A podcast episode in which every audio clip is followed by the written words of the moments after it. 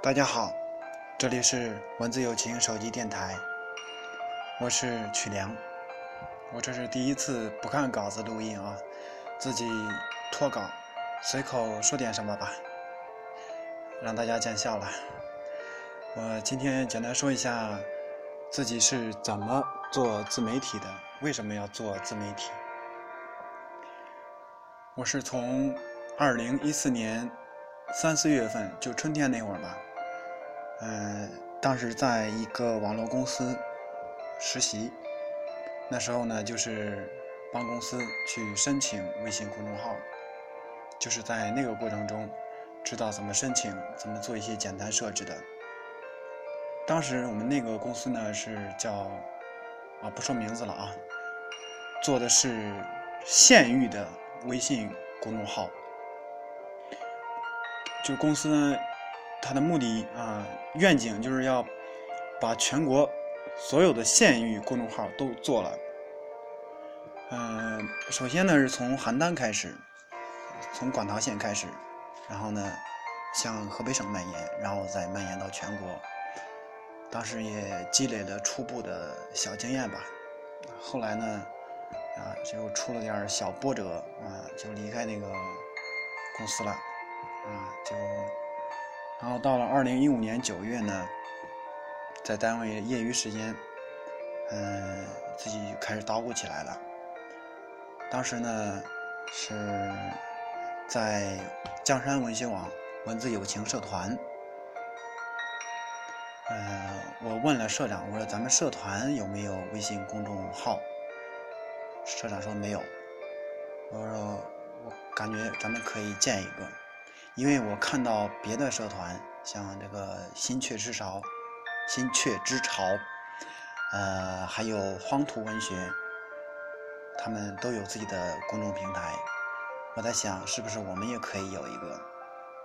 社长很支持，然后我就申请了，开通了。其实当时开通了，开通了之后呢，也就是相当于做个文字搬运工，把社团的文章复制到平台上。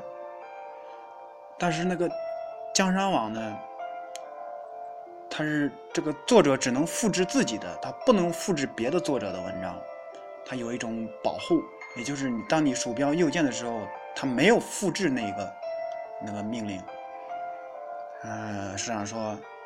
说他有这个权限，他说我给你一篇一篇复制吧。但是我一写，他复给我复制了几篇，然后我就感觉这太麻烦人家了，效率这么低。我在想，我说有没有一个什么更好的办法？嗯，后来呢就入驻了一点资讯，啊，开通了那个一点号。一点号呢有一个功能叫 OSS，简易信息聚合。就是可以抓取，然后我就知道怎样呢，就是节省社长的时间，自己去社团抓文章，然后给作者们好好编辑编辑。嗯，他们呢都也非常支持，知道这是在为社团做事，这是在为社团扬名。当然，干这些活呢是没有人给我开工资的，这个说起来就比较俗了哈。但是我呢。我在二零一三到一四年的一年时间学报班学过那个网站建设与运营。我把微信平台是在当做一个网站在做一个微网站。既然是做微网站啊，自媒体吧无所谓啊，名称而已。但我总得考虑收益，否则的话，这个爱好车是没有办法维持的。嗯，当时也没有什么明显的收益，就是有那么爱好，有这么个兴趣啊，给我带来动力，让我一直坚持做。尽管中间因为哎宿舍里没有网，断网而中断了十几天，但是有网之后呢，啊仍然又继续做了下去。有时候为了这个找网啊，还下网吧，花了一百多块钱在网吧充值。在那儿忍受着烟味儿，忍受着各种不爽，在那更新平台。嗯，在后来到二零一五年十二月底，有一天我就惊喜的发现，这个微信官方邀请我开通原创保护，我就我当时我就一惊，我说这什么玩意儿啊？啊，开通原创保护啊，就是加原创标，就是文章加了原创标之后呢，别人就不能抄了，在微信平台它只能转载，转载底部呢还会带上我的公众号，这个挺有意思的。我也转过别人的文章，啊，说白了啊，也就是我想把他的文章呢搬过来我用用。结果系统检测到，说你的文章与某某平台的文章也非常相似，会替换成原来的平台的样式。啊，我就感觉，哎，哦，原来这个微信平台这么厉害啊！嗯，又过了几天呢，微信官方邀请我开通赞赏、赞赏功能，我就又一惊喜，哦，原来还有这么好玩的功能。啊，赞赏呢就是有收益的可能了，有收益的渠道了，有是有，但是这个赞赏怎么来，自己并并不知道。嗯，再往后呢，到了二零一六年的年初了，二月份，啊，那个时候呢，自己的战线又不断的扩展。从微信平台又转到 QQ 部落，转到易信公众平台，转到今日头条，啊，这说起来故事就多了。呃，我主要说一下，呃，我在这方面的想法，以及呃，对怎样做好自媒体的一点感悟吧。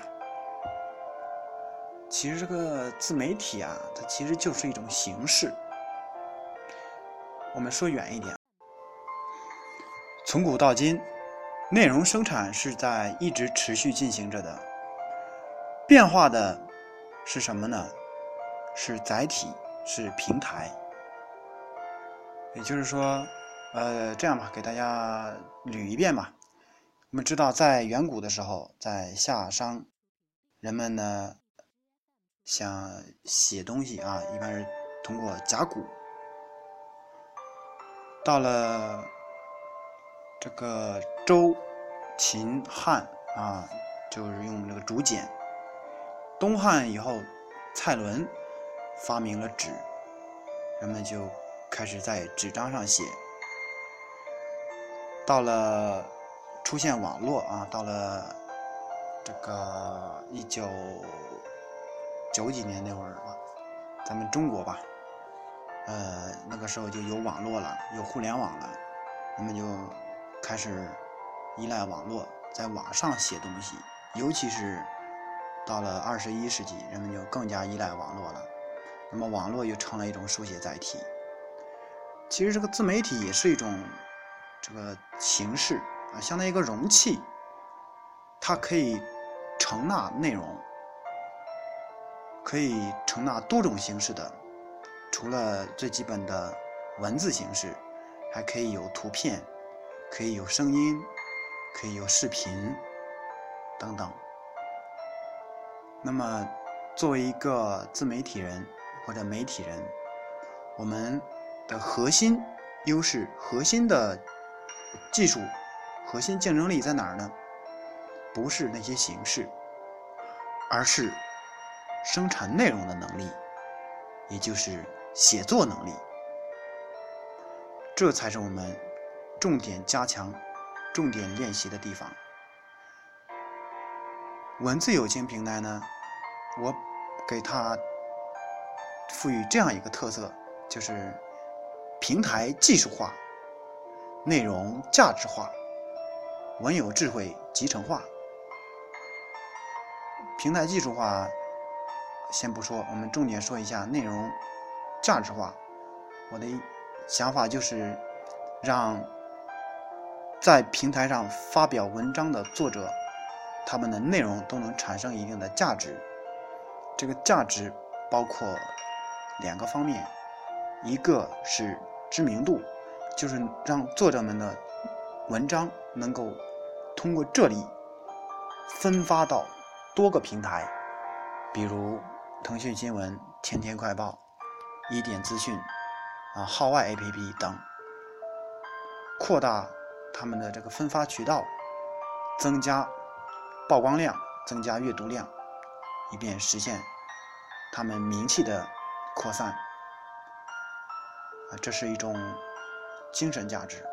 第二种就是物质的价值，就是能够获得，啊，说俗一点就是钱。目前呢，我们是多少还是可以的，我们会在后期会考虑给作者更多的回报。嗯，运营一年了吧，这个自己在上面呢花费了很多的时间。呃，投入了很大的精力，花费了很多的心思，因为我对“文字友情”这四个字呢是深有感情的。嗯，说一下这个感情是怎么来的吧，就是二零一五年的六月份，那个时候呢还在啊这个基层工作。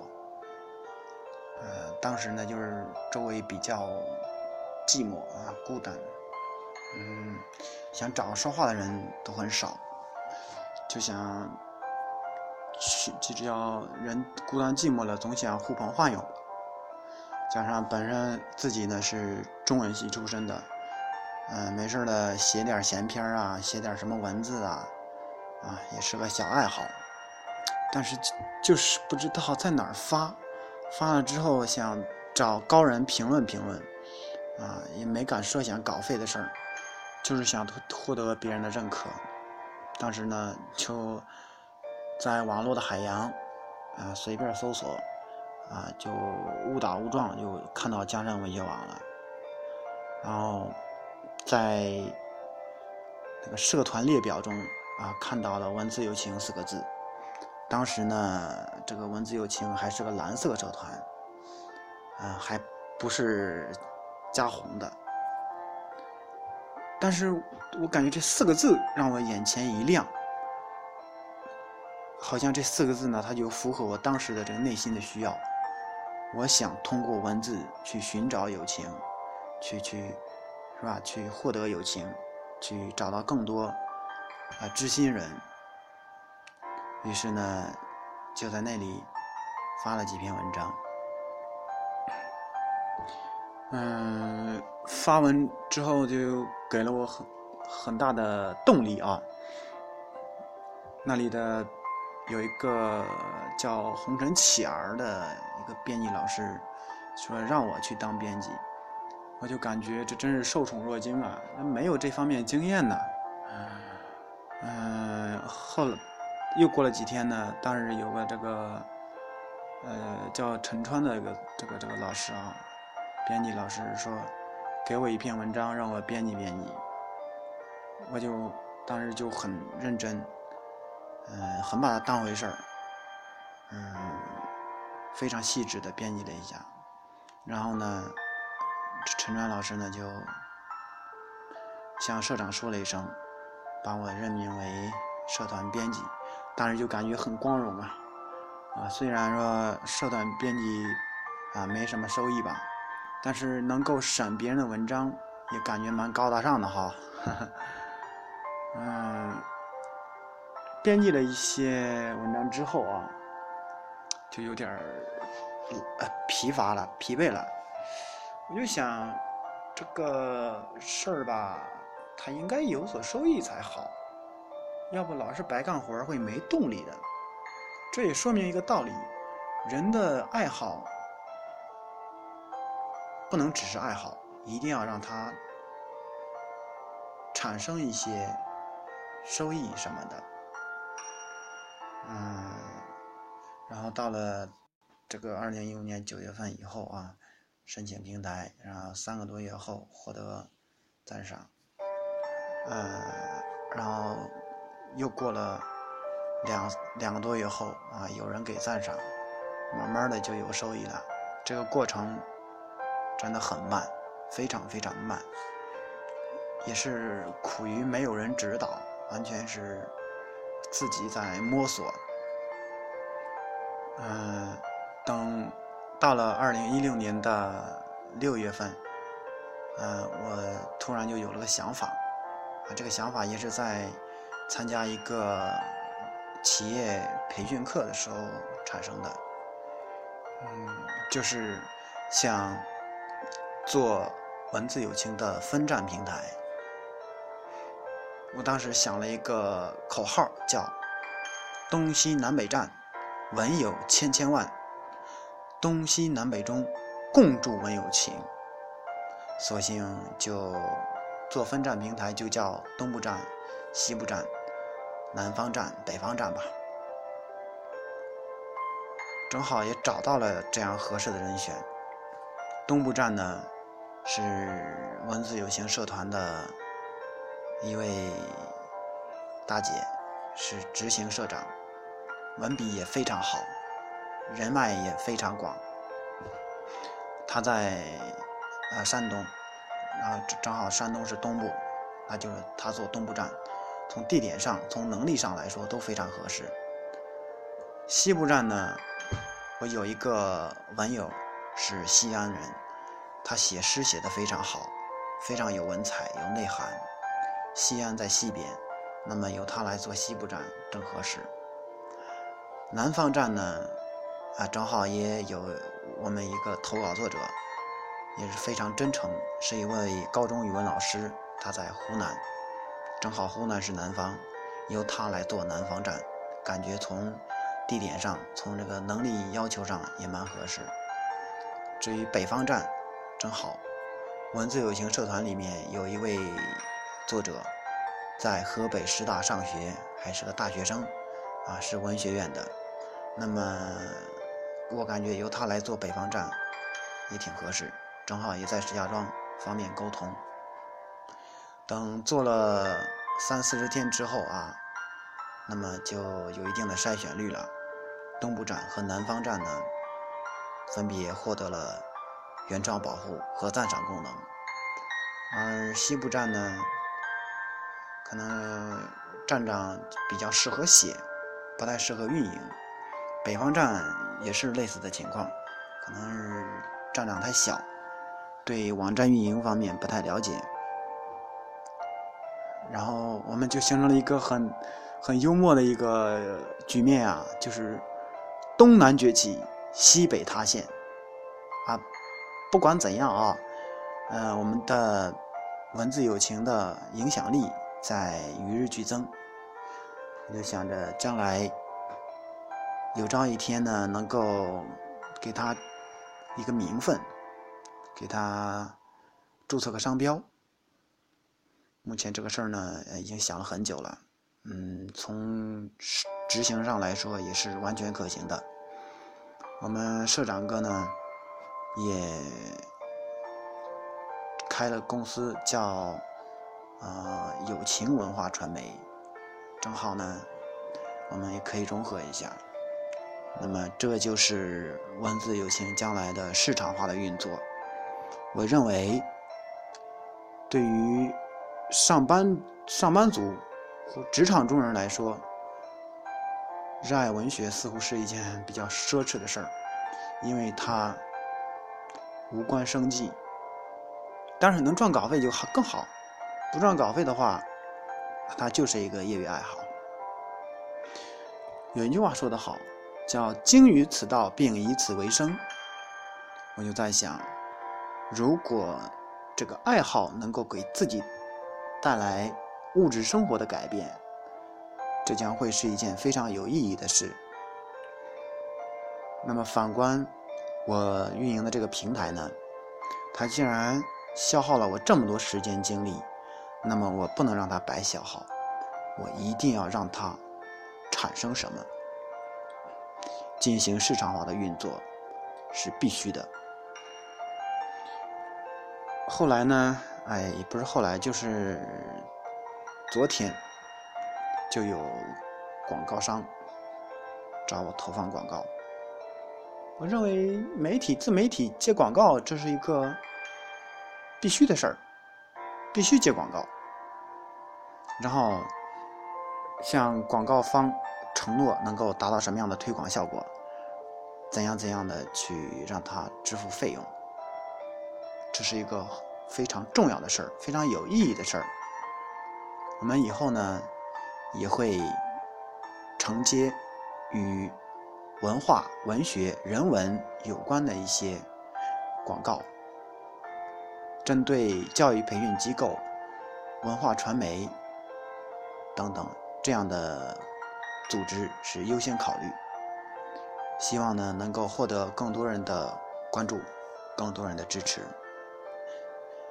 谢谢大家。最后，分享一下文字友情的宗旨，就是《论语》里面曾子说的：“以文会友。”以友辅仁。